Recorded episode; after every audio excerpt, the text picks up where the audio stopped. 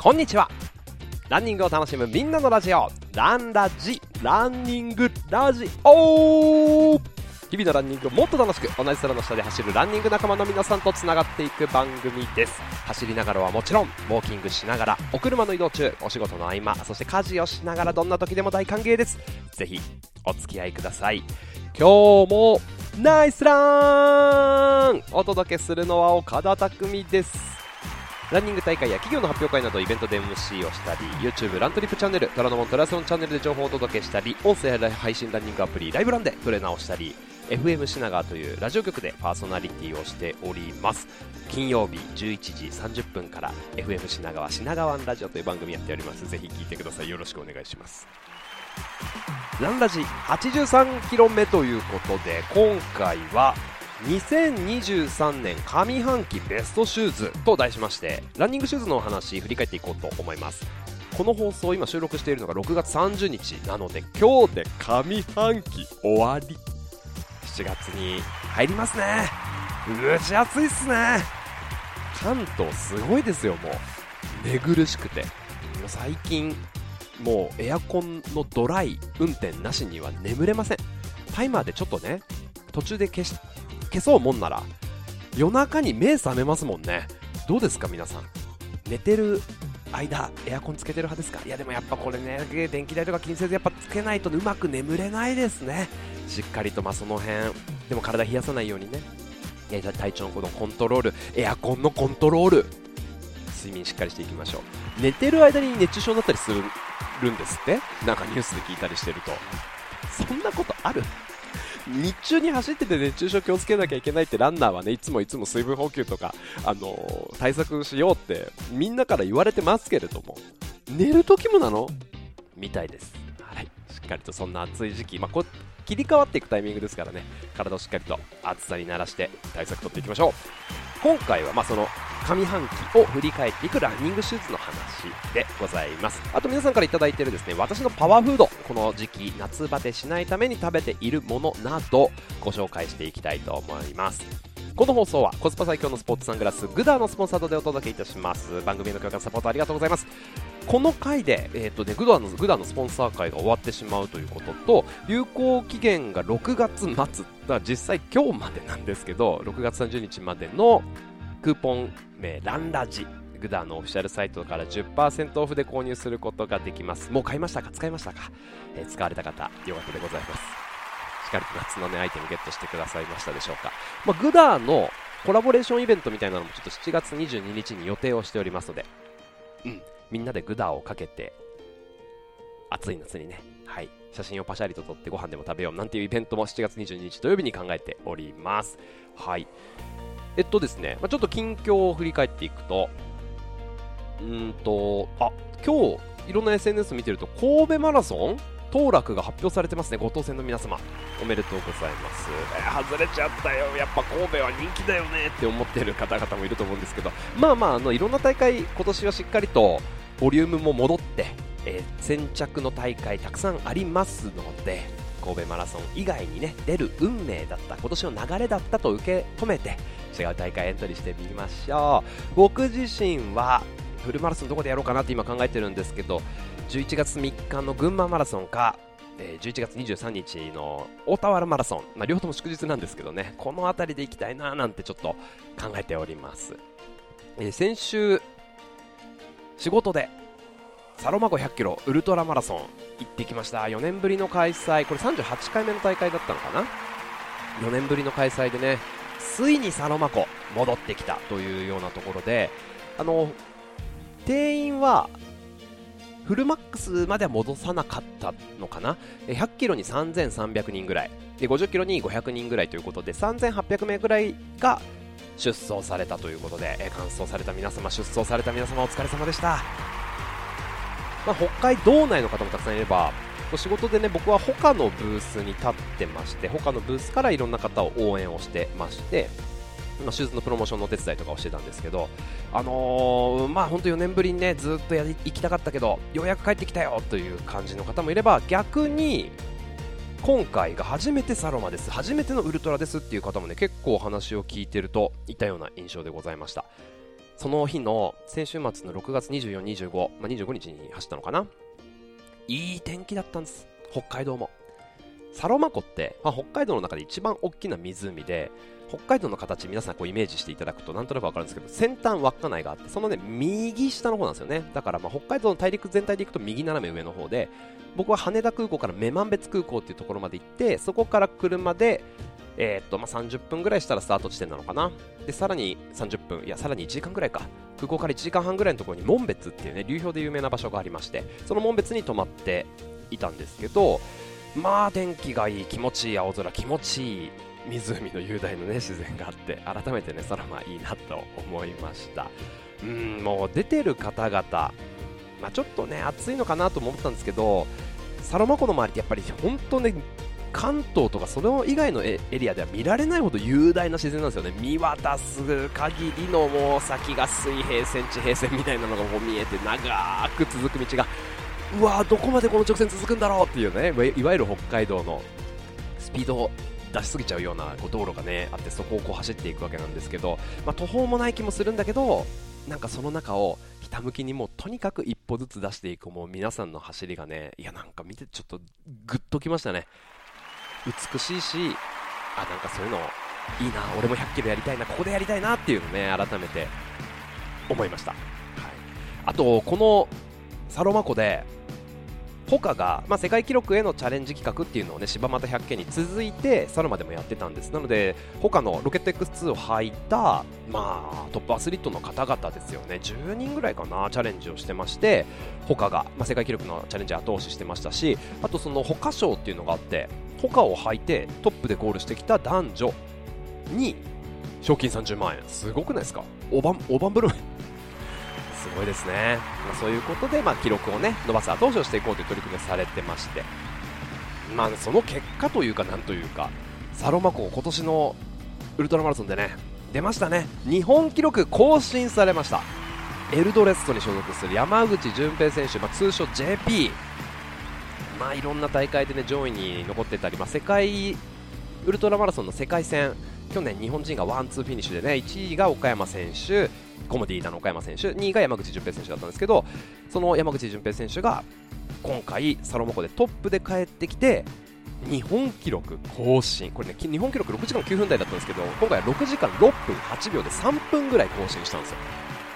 でしかも、えっと、世界記録を持ってる、まあ、世界記録のウルトラマラソンの記録にもあと3秒とかね、そんぐらいまで迫ってたっていうことで、すごいですね、リトアニアのソロキン選手っていう方がね、あのついこの前作った記録にちょっとちょっとっていうところまで迫って、日本記録更新。これちなみに6時間6分って100キロで割るとどれぐらいなのかっていうと、えっと、3分39秒、1キロですよ。すごくないですか ?1 キロ3分39秒、無理無理無理無理無理。100キロ。しかもサロマってもう平坦じゃないですからね。アップダウンは結構しっかりあるし、まあまあ暑かったですから、そんな中でのね、100キロ日本記録更新、も震えました、僕、ゴール地点にいたり、沿道でちょこちょこと応援をさせていただいてたんですけど、まあ、あのラウド、ラウドランナーズって僕が行ってる萩さんとエルドレスとかで主催しているチームでも山口純平選手はこうペースメーカーとかねいろいろスタッフとして動いてくださってるんですけど結構近いところでいつもこう走走りを見ていてまあ本当によく練習をするよく走る方なんですけどでいつもね普段はちょっとこ、ね、寡黙な淡々としてて、うん、なんか口数の多い方じゃないんですよ。これでよくエルドレッソの、ね、渋谷のアルディーズっていう店舗に立ってよく接客してるなとかって思うんだけどもうそれくらいなんかもうストイックなランナーでも、ね、ランニング大好き練習大好きっていうのは、ね、山口純平選手そんな方なんですよ。めちゃくちゃいい今いいいい子なんですよ。その純平君がもう JP がゴールの瞬間ダッシュでこうふわっとゴールライン帰ってきてゴールのテープを切って両手でガッツポーズやってわーっと雄たけびしてその後に泣き崩れるっていうね。もうすごいもう壮絶なもうこっちまでも見てる全員がうってなりましたね。もうすごい素晴らしいゴールで。これはネルドレソのツイッターとか僕のインスタグラムの動画上がってるんでぜひ見てみてください。いや何にしてもいや感動させられるいい大会でしたね。淳平君おめでとうございます。いや、淳平さんおめでとうございます。いや、素晴らしい走りでしたね。でも本当にあの世界ウルトラマラソンってその岡山選手もそうだし、3位に入った今回、ソミヤ選手とかもそうですけどね、かなり強い選手が日本は揃ってますんでねこういう世界戦でまたさらに日本人が活躍していくのを楽しみにしておりますあいけないいけないサルマの話とウルトラの話してたら熱くなってもう10分経っちゃった10分経過でございます。はい。ランラジの、ね、イベントのお知らせ、先ほどお話しした4月22日の土曜日に、えー、グダーとともにですね、ちょっとイベントやっていこうかなというのと、9月2日の土曜日、ランラジ2周年記念イベントということで、リアルイベントとオンライン配信両方ともやっていこうかなと思いますので土曜日の夕方から夜ぜひ開けておいてくださいまたオフ会もありますランラジオフ会パワードバイチーム茨城ということでですねジャーナルとかでもランラジでご参加いただいているゴンさん GON ゴンさん。もいらっしゃるそのチーム茨城の皆さんに茨城をご案内いただくというオフ会が8月の5日の土曜日かな。開催でございます。これもですねちょっとえリンクとか貼っておきたいと思いますんで、ぜひ、行けるよ、茨城で走りたいよという方、皆さんでご一緒しましょう。あと、オンラインオフ会2023年、毎月の1日、夜9時半からですね。7月、8月、9月、10月、11、12と6ヶ月ちょっと各1日に夜9時半からやっていこうと思います。今あの申し込むでねリンク掲載しておりますんで7月分はオープンしましたのでぜひ皆さんつながっていきましょう。今ね30何人ぐらいかなご参加いただいておりますんでよろしくお願いします。あと MC のお知らせなんですけど全くちょっとランニング関係ないお話していいですか？7月の15日にですね東京都の西東京の方に武蔵村山っていうエリアがあってこの武蔵村山のイオンにですね7月15日1日います。子供向けのねシューズのイベントがありましてぜひお子さんいらっしゃる方いたらもし一緒に来てください。ぜひ。あと7月の23日日曜日。横浜のですね大桟橋というねもう素晴らしい景色が広がる埠頭があるんですけどこの大桟橋で、まあ、大型客船の見送りイベントっていうのがあるんですね。大きな客船が出港するときに黄色いハンカチを持って行ってらっしゃいってやるんですけどそこで MC します。ぜひ遊びに来てください。ランニングしがてらね。えあとは北海道マラソンでしょ？あとはトレイルでレイクビュア100 2000えっと10月の29日大阪の長井スタジアムで駅伝大会がありまして11月5日に甲州アルプスオートレートチャレンジということで。こちらもいろんな種目がありますのでお待ちしております。近況報告と以上イベントのお知らせでございました。盛りだくさんですね。もう今年ちょっと上半期終わって下半期突入7月だよっていうことでどうでしたか皆さん上半期は？いろんな大会に出た。オフ会というかいろんなイベント小規模なものに行ったよとか。ランニングを始めました。初めてサンダルを履いてみましたとかね。うんあのラントリップでつながる人と初めてリアルで会いましたとか、ライブランデーとか、ライブランデビューしましたよとかね、いろいろいるかもしれませんけれども、上半期こう改めて振り返ってみると、ああ、あんなことあったな、こんなことあったなって、半年しか経ってないですけど、忘れてますね。うん。僕もまあいろんなところ行ったなとか、この半年は本当に多くの皆様に会えた半年だったななんて思うので、まあ、下半期はこれがさらに加速していくんだろうなと思っておりますので楽しみにしております。サロマ湖でもランラジ聞いてますって言ってくださる北海道の方々いて嬉しかった。はい。北海道サウルスの皆さんありがとうございました。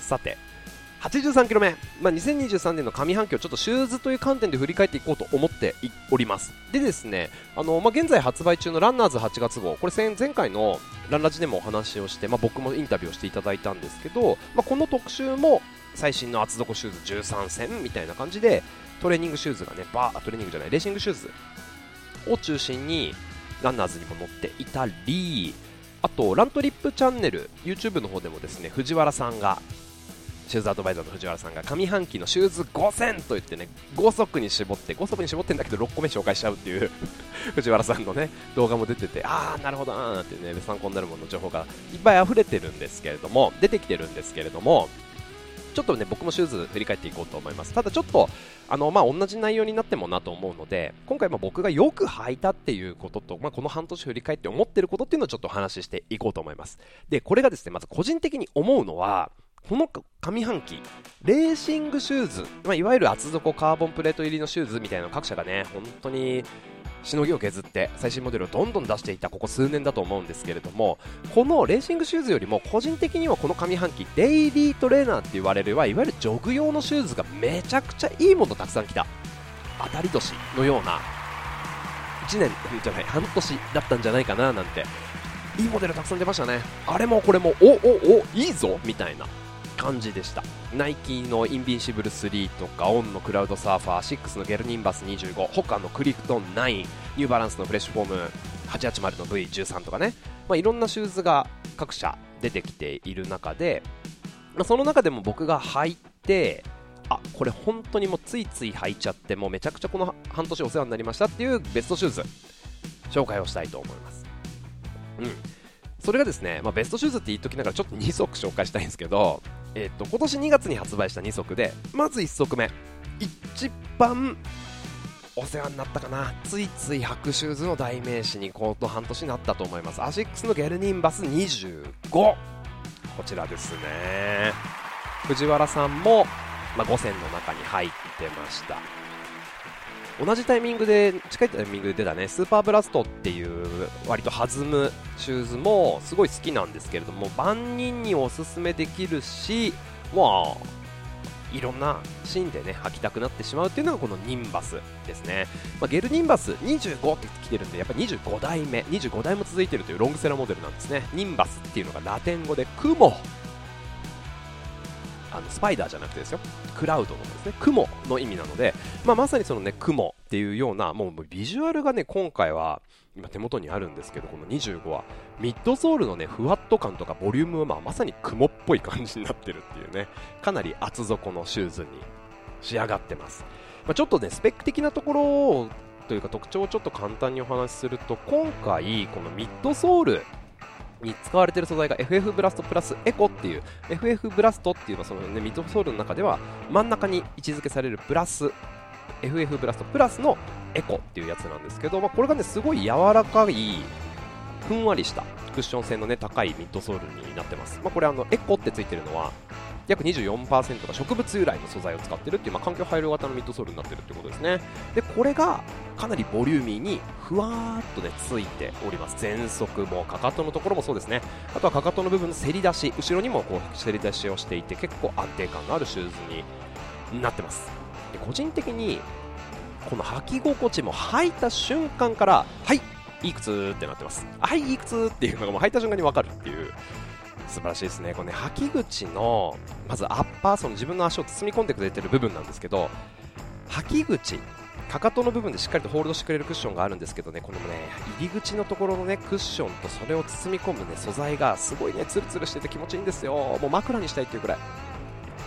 枕にしたいっていうぐらいねツルツルしてて気持ちよくてそこスポッと入れたタイミングでこのね終端がニット構造になってて伸縮するんです。このね伸縮するニットの終端めっちゃいいです。個人的にすごく好き。これがふわっとでもしっかりこう包み込んでくれる感じがあってシューレース結んだ時もねそんなに当たりが強くあの結ばれる感じもなくってもう足を包み込む雰囲気はねあ最高です。雰囲気？違うな。足当たり？すごくいいですね。このニットの終端いいっすよ。ぜひあのお店で引っ張ってみてください。でこのあのゲルニンバスっていわゆるゲルっていういわゆるものがね使われててそれが安定感だとかクッション性っていうのを担保してた。まあこれはゲルカヤノとかもそうなんですけどそのゲルっていうものが今回で、ね、ピュアゲルっていうものに新しい素材を採用しまして今まではこのシューズの外側になんか透明のねゼリーっぽいのがついてたんですよ。ただこれを中にしまってシューズのかかとら辺によりプルプルしてもうゼリーみたい。あー美味しそう。チュルチュルって食べたくなるような寒天みたいなピュアゲルっていうのが採用されて、これがね、かかとの中に入ってるんですよ。これがね、すごく柔らかさを、まあ、作ってるっていうのもあって、すごいこう履いたタイミングの柔らかさ。履き心地の良さっていうのはね体感しやすい靴になってると思います。でアッパーの積み込み具合もすごいいいということで個人的にはこの靴キロ7とか6とかのゆっくりペースもう前の日レースで疲れちゃったよとかなんか今日走る気起きないんだよなちょっとあんま早く走れなそうだなっていう足が重い日とかにねすごく履きたくなる靴でした。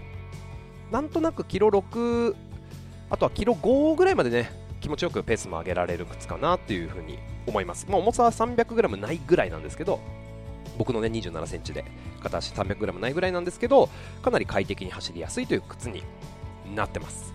はい。うん。これだけでも終わらせてもいいぐらいちょっと喋っちゃったんですけど。続いてねクリフトン9これ用途はねほぼ同じなんですけどこのクリフトン9まあ他を代表するデイリートレーナーのシューズというかまあ本当オールマイティーなシューズですよね。他を代表するランニングシューズ。なんですか？クリフトンです。一番定番の靴。このクリフトンも8から9、ま、全部良かったんですけど正直クリフトン9の完成度むちゃくちゃ高いなって個人的には思います。もう一これもうこれ一足ありゃもう大体いいなみたいな。大体これでいいなっていうくらいもう網羅してるエリアが広いと思います。うん。まあ他の中でいくと個人的によく履いてるシューズでねマッハっていう、まあ、テンポアップできるようなより軽くて反発性のあるっていうシューズもあるんですけどそれに近いぐらいテンポよくスピードも上げられるようになっているしクリフトンの安定感とか推進力っていうのも変わらずある。でね結構軽さが出てきたなっていう印象があります。今回まあねこれあのニンバスもそうなんですけどミッドソールが厚くなってるんですよね。クリフトンに関しては3ミリこのミッドソールが厚くなってつまりクッション性が増してるんだけど軽量化してるって。どういうこと？どういうこと？どういうこと？エイコさん落ち着いて。そう。なんですよ。でもこれもやっぱ実現しているのはやっぱクッション性と反発力のこのバランスがすごくいい新しいフォーム。ね、ミッドソールの素材を新しくしてるよということでよりボリュームを増してクッション性がある上がったんだけど軽くなるっていうね。もう本当にもう次から次に新しいもの出してきますよね。でこの波打ってる形状とかもそうですしアウトソールの面積もね広がってるんですよね。この辺やっぱり耐久性も上がってるなっていう印象があって、まあ、デイリートレーナーとしての条件やっぱりちゃんと整えてる、うん、コロンと転がるね。クリフトンらしいこうライド感もありつつでもちょっとスピードが出しやすくなってる。この辺が素晴らしいなと思いますね。あとあのアッパー足を包み込む部分のちょっとこのメッシュの通気性の良さとかかとのホールドがねこのねクリフトンもいいんですよ。はい。まあ、どういうふうにこう違うのかっていうとこの2足。ニンバスよりも少し速く走るのが得意っていう感じですね。クリフトンの方が。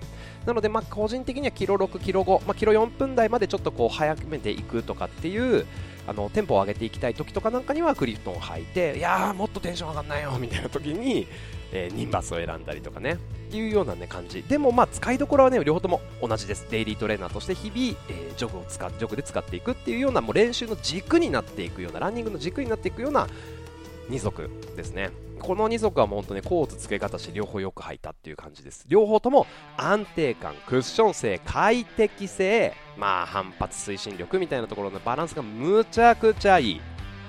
こんなシュ、まあ、今までのシューズだって問題なかったしいつもいいと思ってましたよ。でも確実にぐんと良くなったのがこの上半期のこの2足かなっていうふうに思いましたので、うん、よく使ってます。めちゃくちゃ速く走るっていうシューズではないですけれどもいいポイントあのいいシューズですね。でこの2足やっぱり共通して靴底そのミッドソールの形としてはやっぱりデイリートレーナーらしいそのアウトソールの耐久性ももちろんなんですけど接地面が広いんですよね。もう面積がどんどん広がってる。なのでやっぱり安定感があるっていうことであの横にぶれづらくなってます。で両方とも履き心地包み込み具合ねこのアッパーのなんて言うんだろうな設計なのかな素材なのかな形なのかな終端の形なのかな全部なのかな。ホールド感いいですね。軽快に走れるっていう一面もねあるので、まあ、トップアスリートから本当に市民ランナーの1足目もまで網羅できるっていう、まあ、練習の軸になっていくんじゃないかなっていう靴ですね。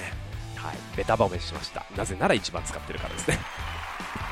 あのそれ以外もね、ナイキのインビンシブル3、うん、これも良かったですね。ちょっと今手元にありますけども、ズーム X をね、贅沢にもビッチビチにも使ってるこのシューズなんですけども、履いた瞬間にやっぱこのムチっとした感じがあって、インビンシブル3の方がね、なんか個人的にはもうちょっとこう反発性があってスピードが出せる、その時にもいいかななんて思って、ビジュアルもいいですしね。うん、結構お気に入りなんですけれども、ちょっと個人的にはかかとのホールドがあんまり自分の足に合わないかなっていう感じがするので使う頻度がちょっと落ちてはいくんですけどまあでもすごいクッション性。この辺なんかも本当だなんていうんだデイリートレーナーの当たり年っていう感じがしますしあとオンのねクラウドサーファーねこれもめちゃくちゃ人気でしたね今年のこの半年の中で。といっても3月から発売したのがオンのクラウドサーファー。僕真っ黒なやつ使ってるんですけど昨日 YouTube 見てたらメンタリストの DAIGO さんもこれ僕初めて買って何の案件でもないんですけど、むちゃくちゃいいですねって言って、大悟さんもね、激推ししてましたね。いや、そう。いろんなシューズ僕もこう半年に1回で履き履いてみまして、デイリートレーナー当たり年ということで今回こういう風にお話をしたんですけど、じゃあどんな風にシューズ履き分けしてるのかっていうので、このベストシューズ以外の登場シーンというかどんなものを使ってるのかっていうちょっと一例をお話しすると普段のジョグとかリカバリージョグ、まあ、ちょっとロング走しようかなっていう時は先ほど言いましたクリフトン9とかニンバス25っていうのを履くことが最近多いですね。うんまあ、あとはクラウドサーファーとかもちろん履きますけれども、まあ、その2足が中心になっていてでちょっとジョグよりも速いペース。で、えー、ペース走しようかなとか坂ダッシュしようかな。ちょっとペースを意識より速いタイミングで意識しようっていう時はブルックスのハイペリオンマックス。これ藤原さんも紹介してましたね。ハイペリオンマックス、まあ、めちゃくちゃ作りシンプルだしこのね素材感。これは DNA フラッシュかな？そうやっぱ軽いけどやっぱりしっかりと反発力があってこれはすごくね気持ちよく走れる靴だなと。であとはプーマの DB8 ニトロとかアシックスのスーパーブラストですねそれぞれフォームがより反発して軽いものを使ってるっていうシューズがこのちょっとペース走とかに登場してくるっていうような、ね、ラインナップでこの辺を使ってでスピードトレーニング、まあ、今季からというか今年からですね僕は週末の金曜日に東京の渋谷にあるオダフィールドというねおそらく日本で一番混んでるんじゃないかという陸上トラックでラウドランナーズとかあとはね東皇居の近くで神野大地選手がやってるレトっていうランニングクラブでちょこちょことこう練習をさせていただいてるんですけどその練習ってやっぱり結構この時期はスピードトレーニングが中心なのですなかなか1人じゃできないような練習をやるんです。えっとキロ3分半で何？2000やったりとか。もうやだ行きたくないよって思うような練習やるんですよ。でその時に使ってるのがメタスピードスカイとか今回ですよね。あメタスピードそう。その時はね練習会は割とスカイ使ってますね。えっと使ってるのが他のロケット X2 これ山口純平選手もそうなんですけどね。ウルトラの世界戦。あと藤原さんも東京マラソンベスト更新したのがこの靴ですよね。他のロケット X2 反発力気持ちいいしいいんですよ。この辺なんかをよく使うという感じで、まあ、とは言ってもやっぱりポイント練習なので使う頻度使う距離っていうのはそんなに多くはないんですけれどもね。なのでやっぱり日常の中心でいくと今日紹介した2足がベースかなっていうふうに改めて思いました。で個人的にラントリップさんのねこう撮影でウェアの撮影とかえーと、いろんなものでコーディネートの撮影とかをすることが多いんですけどそういう時の、えー登板回数がめっちゃ多いのはオンのクラウドサーファーとかクラウドモンスターですね。もう真っ黒なもので何にでも合うしビジュアルいいししかもそのまま走りに行くことができるというめちゃくちゃマルチな、えー、と手術なんでこの辺はよく使ったりしております。はい。という使い分けでした。うん。まあいずれにしてもですね、まあ正直、この当たり年だななんて思いながら、どのシューズもやっぱね、一定のレベル超えてきてるので、外れがあんまりないなっていうような印象です。で、これやっぱりこの進化してる理由はフォームですね。ミッドソールの素材。厚みも増して、クッション性がアップして安定感もあるのに軽くなってんですよ、奥さん。どうですか？最高ですね。うん、これが本当にランナーにとってはすごい嬉しい進化ですね。でもまあやっぱりその分テクノロジーがなんて言うんだろうな、良くなっていて、ちょっと円安とかそういうね、状況もあるのかもしれないですけど、価格がね、高騰してる、まあ、大体1足1万8000円から2万2000円ぐらいの中でデイリートレーナーも集まってるんで、まあ、2万円あればっていう感じだと思うんですよね。なので、まあ、一時期に比べると、シューズはちょっと高くはなってるが、その分クオリティが上がってるなという風な印象でございました。2023年のシューズ皆さん上半期はどんなものが多かったんでしょうか？ぜひ教えてください。あの個人的に下半期これからもですねもうどんどんどんどんいいシューズが出てくるなっていうのがもうもう分かっているというかもう楽しみですね。7月発売のシューズもかなりいい感じでございました。先日ちょっとレビューをしましたけどアシックスのゲルカヤノ307月の24日かな？に発売していくんですけどこれもねいい進化してますよね。初フルとか完走とか5時間切りとか。まあ4時間サーブフォーマーぐらいまでいけるような気はしますけどこういうなんて言うんだろう安定感が欲しい初めてなんですっていう方の一足目も絶対これっていうような 進化遂げてるしマッハ X 僕サロマでこれを PR してたんですけどマッハ X もテンポアップするシューズとしてはねまあ気持ちよくスピードが上がっていく。いいシューズになってますね。進化が止まらないランニングシューズ下半期を楽しみでございますまたね折に触れて、あのー、こういうシューズのレビューなんかもしていきたいと思いますで皆さんからえ次回のねランラジでぜひ教えてください上半期ベストシューズこれお待ちしてますさあ、ランラジ後半戦、皆様からいただいているジャーナル紹介していきます。ジャーナルツイッター、ハッシュタグランラジのものご紹介をしていきたいと思います。30分経過です。日々のランニングをもっと楽しく。ランニングラジオ。ランラジ。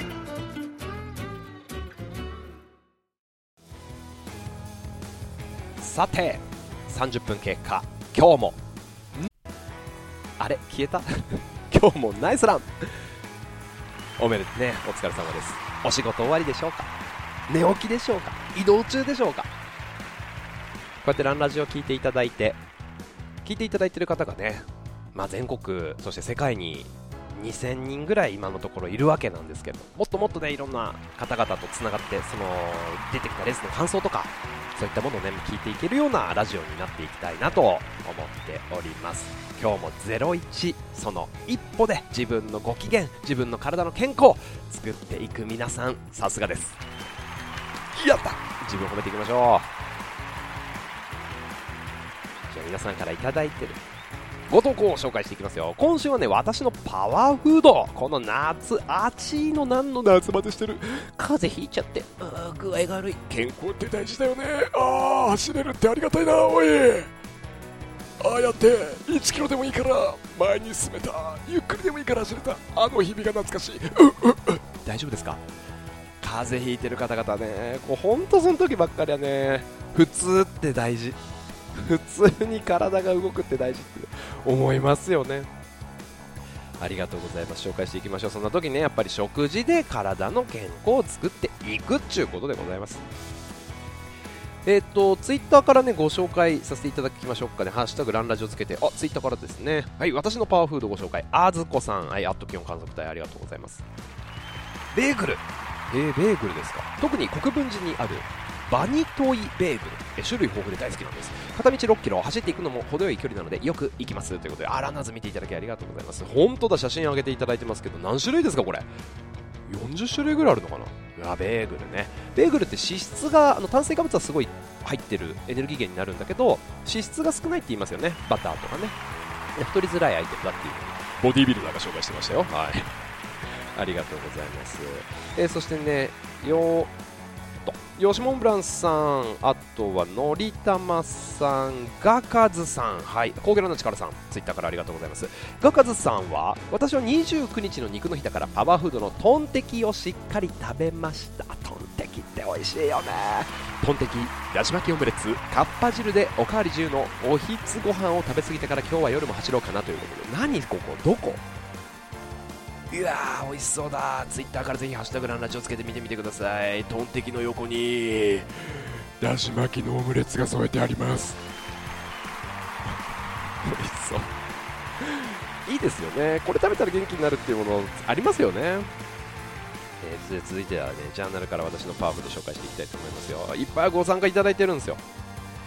えまずはノブさんありがとうございます。皆様今日もナイスランウォークです。さてランラジのお題が私のパワーフードとのことで普段は全く食事に気を使っていない私食物繊維を務めて取ってるぐらいかなと。大事ですね。第6の栄養素なんて言われてますからね食物繊維。そんな私のパワーフードは大会当日の朝に嫁さんが作ってくれる力うどんと塩むすび。あいいですね。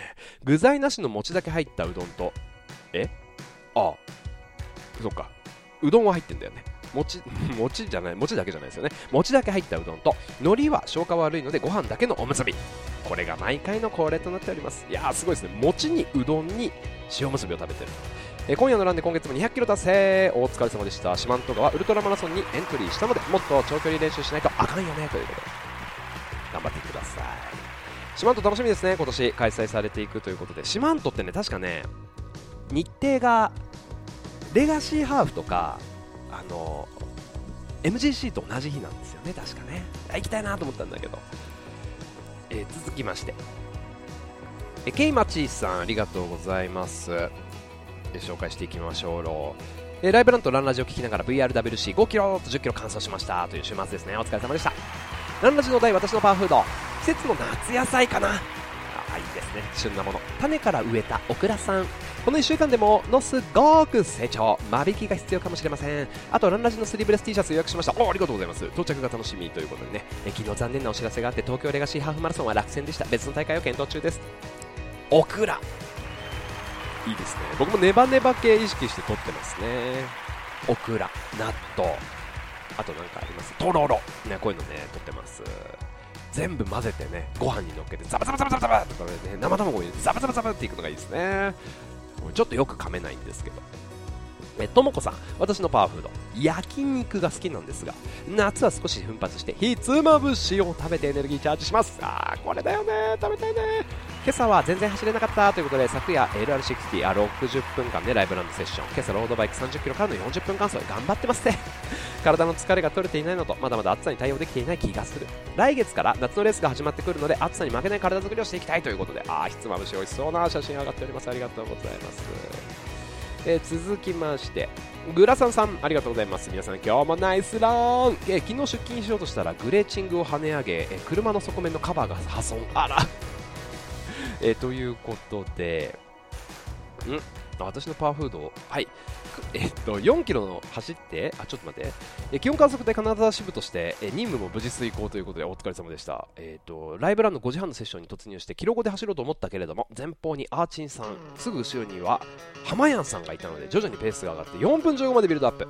ライブランあるあるですね。え4キロダウンジョグを完了させて帰ってきてお風呂に入ってパワーフードのガリガリ君を食べ糖分補給冷凍冷蔵庫には冷凍庫か？冷凍庫には常にガリガリ君が4本ストック。あららららら家族からはガリガリ君中毒って言われて冷たい視線が注がれてます。なるほど。また食べてんの？っつってね。いやでもこの時期は中毒になりかねないですね。そして素敵なトマトのお写真ありがとうございますチャッコさん。うん。ランラジのお題私のパワーフード。たくみさん事件です。以前いちご狩りならぬとミニトマト狩りに行った時。あそんなのあるんだ。トマト。えっ、とトマト。トマルということで。トマルト10110101個。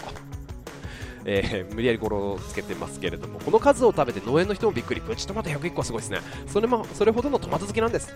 冷蔵庫では卵と並ぶ切らさない食材がミニトマト。でミニトマトだと食べやすいから走る前にパク走った後もパク、えーこの夏も種類の違うトマトをいろいろ買って栄養補給パク、えーいいですね。ちなみに調べたらトマトはもうランナー向けのパワーフードなんですよね。アミノ酸とクエン酸が疲労軽減を促すし。アミノ酸入ってるの？これ。リコピン。きました。リコピンっていう可愛い栄養素が入ってるんですよ。運動で作られた活性酸素を取り除く。そういうこと。走るとね出てきちゃう活性酸素。あらやだ。お肌の快適じゃない。若々しくいたいって言ってるのに。活性酸素のバカ野郎。でこれをリコピンが倒してくれるっていうことです。1年を通してトマトを食べ続けている私は毎日トマトローディングしているのかもしれません。ということでね、えー不思議な話もう一つあるんですけれど息子がお腹にいた時好物でもトマトは食べられなくなりました。育った息子はトマト嫌いで食べられませんなんでお母さんトマト食べ過ぎて。いやでもトマトはねランナーの夏のフードとしては間違いないですね。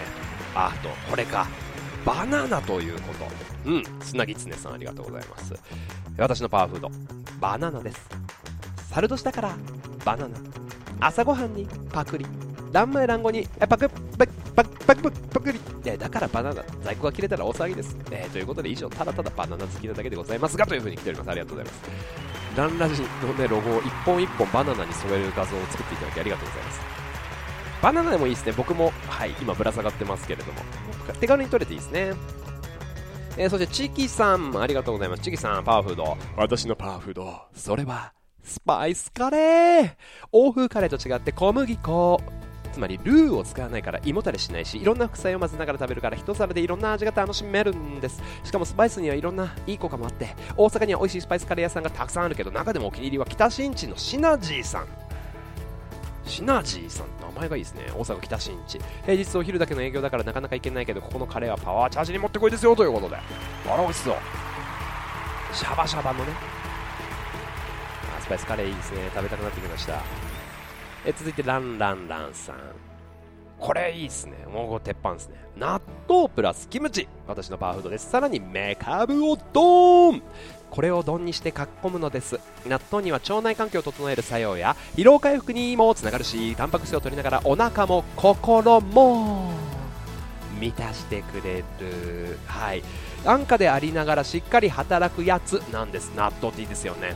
妻におかずいるの？と言われますがははいくださいとえバランスよくいただいております。ああいいですね。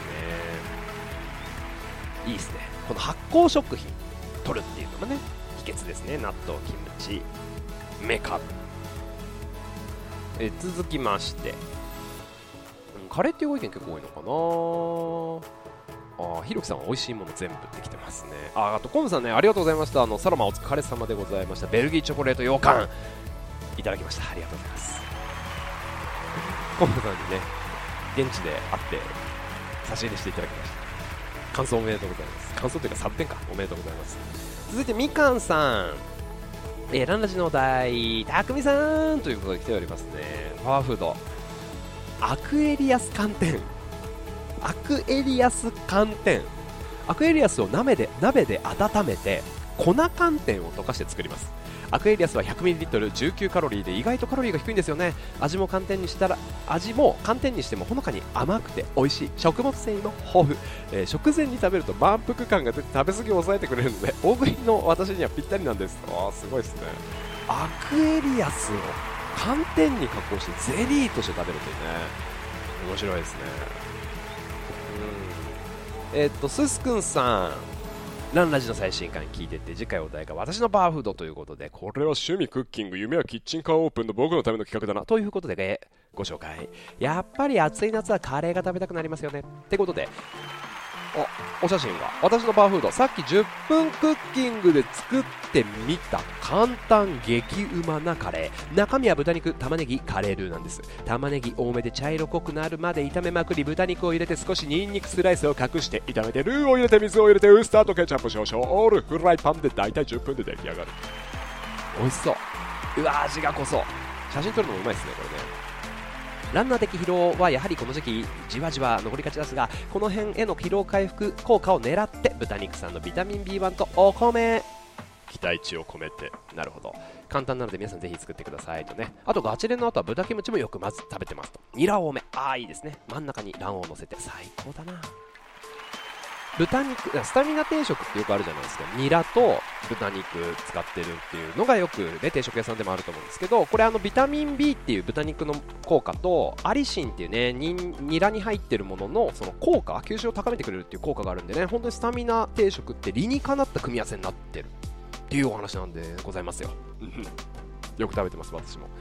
えー、折原さんありがとうございますもう全面もう9つのマスに割れた肉肉肉の写真すごいね全部生肉 えー、折原さん、アデナンラジのお題、私のパワフルで、やっぱり焼肉でしょって言ってますね。予想で通りでしょうかねと。好きな食べ物はと聞かれて、えー何十年もトップなのが焼肉、2番目がラーメン、3番目がお寿司で不動のスリートップです。子供の頃から家族で外食といえば焼肉実家が伊豆の民宿で、新鮮な海鮮は贅沢なことにいつでもたんまりと食べられたんです。我が家では毎日刺身が出てきたので、いいですね。刺身はお漬物のような添え物の存在になっていて評価が低め自然とお肉に傾きますと。家族4人で20人前とかを食べてましたよということですごいですね、えーカルビやハラミをタレをつけて白米に乗せて書き込む幸せのひととき。暑い時も寒い時も焼肉を食べたら元気になりますよね。これぞパワーフード。ということでいろんなお店のお肉まとめていただきありがとうございます。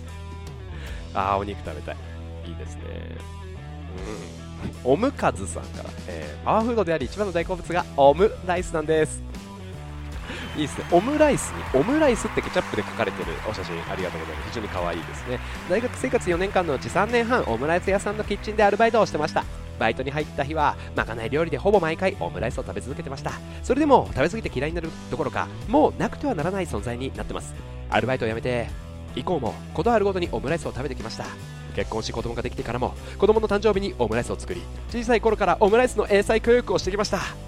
その結果先日の父の日には娘がオムライスを手作りしてくれました。今まで食べてきたオムライスの中で一番美味しかったです。前日夜から1人100キロウルトラマラソンをした後だったんですがそんなことやったんですがそのパワーフードのおかげで、ね元気がね回復しましたよ。いや素敵な娘さん。英才教育の成果ですね。一人フルウルトラマラソンお疲れ様でした。オムライスね。美味しいですよね。続きまして。えマイカさんああカレー多いんですね。ランラジ82キロ目2回聞きました。ありがとうございます。匠さんが MC される大会いつか出てみたい。ああこちらもそうですもう本当いつかも皆さんが走る大会で MC をしたい。次回のお題ということでパワーフード。カレーとお寿司。夏の猛暑日気分が落ち込んだ時気合を入れたい時に食べるのがこれ。ねほんと元気が出ます。あとは白米とお味噌汁。日本人の元気の源じゃろがいいと。ありがとうございます。これですよね。やっぱね。マイカさんありがとうございます。えカージーさん。私のパワーフード。平日中野から皇居30キロした後近所で買う半額になったお寿司。これです。なるほど。その時間を目指してナイスランします。わあスーパーで安なってるやつね。全然美味しいですもんね。ということで今日はその30キロの日ランラジ82キロ目からライブラン3セッション3セッションを聞いて走ったということででもまあちょっとあ痛みが右足外側の骨の出っ張り部分に軽い痛みがあってそれが痛くなっちゃって途中で DNF いやでもこれ様子見るの大事ですね。お寿司リカバリーお疲れ様です。えそして横浜からクーさんありがとうございます。QOO のクーさんありがとうございます。パワーフード。スイーツですね。あえー、そうなんですか。え特にパンケーキフレンチトースト七里ヶ浜のビルズまで走ってブランチが一番贅沢な時間。横浜というかそっちのエリアね。いいですね。七里ヶ浜のビルズ最近全然行ってないな。みなとみらいの時はみなとみらいの時は JS パンケーキということで。あら。クーさん甘いもの好きなんですね。辛いものとか食べれそうですけどね。普段の晩ご飯で毎日食べるのはイワシの甘露煮を2尾必ず食べます。渋い習慣ですね。夏からは揚げ物をシャットダウンしようと思っております。おースティック。はい。そんな中でねあの探しに探してランナーズ買っていただいたありがとうございます。今日は帰宅で鉄道が事故で遅延。うーん振り替えの地下鉄はめちゃくちゃ人がいて。あーランナーズ買いに行こうが。寄った有林道にはなくって。うん近隣の在庫確認。乗り一冊がなんとすぐ近くにあるということで取り置きしていただいて歩いて5分無事ゲット。ありがとうございます。でそして帰宅したら封筒があってのりたまさん届きましたよ。ということでライブランのね。なんかウェアが届いたようで。よかったよかった。え続いてシンシンさんランラジンのお題私のパワーフード。2週間前のラントリップチャンネルで匠さんが作っていた牛肉と赤ピーマンのオイスター炒め作ってみた。上手にできてますね。鉄ビタミンカリウムなどランナーに必要な栄養素が詰まったメニューで簡単で美味しい。そうなんですよ。これはまた作りたくなる一品ですとね。でライブラン T シャツが届きましたよということでありがとうございます。シンシンさん。これめちゃくちゃご飯進みますよね。うん、ぜひおすすめでございます。そして、えー8月5日にイベントを開催していただくチーム茨城のゴンさんね、えーなんといってもパワーフードお米です。田んぼの写真ありがとうございます。つくば36で取れるコシヒカリとにかく美味しいんです。走るようになってから多少セーブしてますけれども高校時代は1日6合ぐらい食べてましたね。食べ過ぎだろこれどう考えても。6合ってすごいですね。旅ラン旅ランなどで日本各地に行くと茨城のお米は美味しいと感じることもしばしば。あれすごいですね。米どころなんですかね茨城ってね。え続きまして4匹さんありがとうございます。我が家の夏のパワーフードといえば何といってもスイカ。あー美味しいですよね。息子たちも大好きなスイカ。夏が近づいて近所のスーパーで1玉大体1000円前後になったら買ってきます。えそんな安くなるっけ？毎年夏が近づいてくると子供たちがそわそわしだして 今年はまだスイカ買わないなとね言ってくると。スーパーで丸スーパーでスイカが1200円らしいよ。子供からの情報が届くスイカスイカアピールが来るということでね、えーで玉のままでは冷蔵庫に保管できないのできゃ買ってきたら半分に切って皮を全部切り落として皮を切り落として食べやすい大きさに細かく切ってタッパーに入れて冷蔵庫に入れると、はい、そうするとランを終え帰ってきてすぐ冷たく冷えたスイカをパクッと食べられるから水分補給に最高。あー元気が出ます。食べたくなってきた。いいですね。いいですねとかあっちさんありがとうございます。パワーフードね。うん。最近ずっと朝ごはんに味噌汁飲んでます。ちゃんと朝ごはんを準備する時もあればレンジでチンのご飯と漬物だけの時でも味噌汁を飲んでます。